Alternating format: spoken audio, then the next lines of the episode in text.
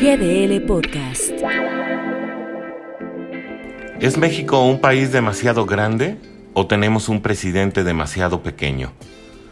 Refugiado en el pasado, el discurso de Andrés Manuel López Obrador presenta de manera frecuente un futuro esperanzador basado en las premisas de un entendimiento propio de la realidad que no siempre se encuentra por completo apegado al día a día de la gente de a pie.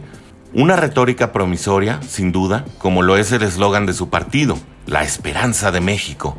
Siempre viene bien por un tiempo, sin embargo es necesario transitar del ofrecimiento de fe a la materialización palpable para otorgarle razón de ser. De lo contrario, es simple y vana palabrería. El presente del país, por otro lado, no promete mucho.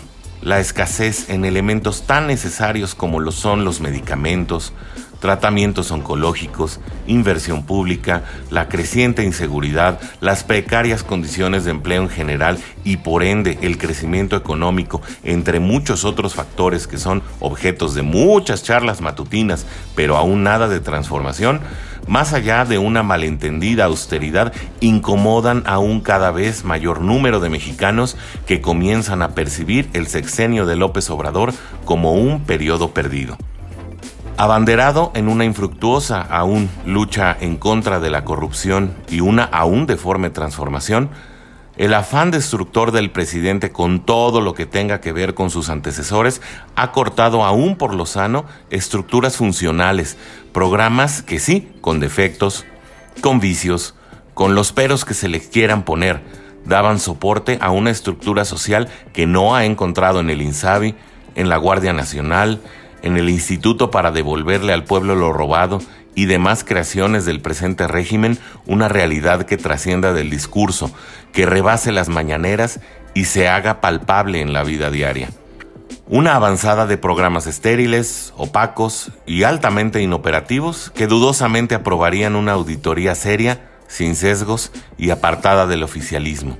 La obcecación presidencial por situar a México en una realidad idealista que carece de modernidad, de visión global y muchas veces de técnica, se queda atada al muelle de la filosofía particular, con un enfoque atrasado, aletargado y guiado a través del retrovisor, en donde también caben los rencores, las venganzas y no se superan las querellas, sino que se reavivan día con día desde un púlpito aburrido, gris y lleno de atención, pero carente de credibilidad.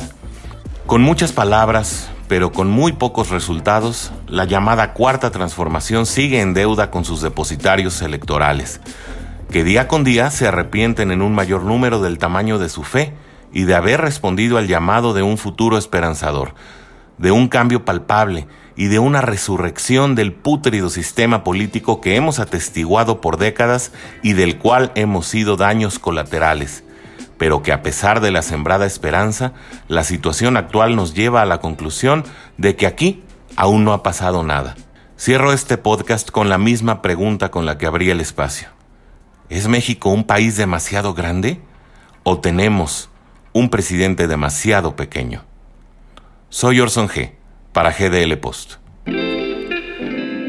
GDL Podcast.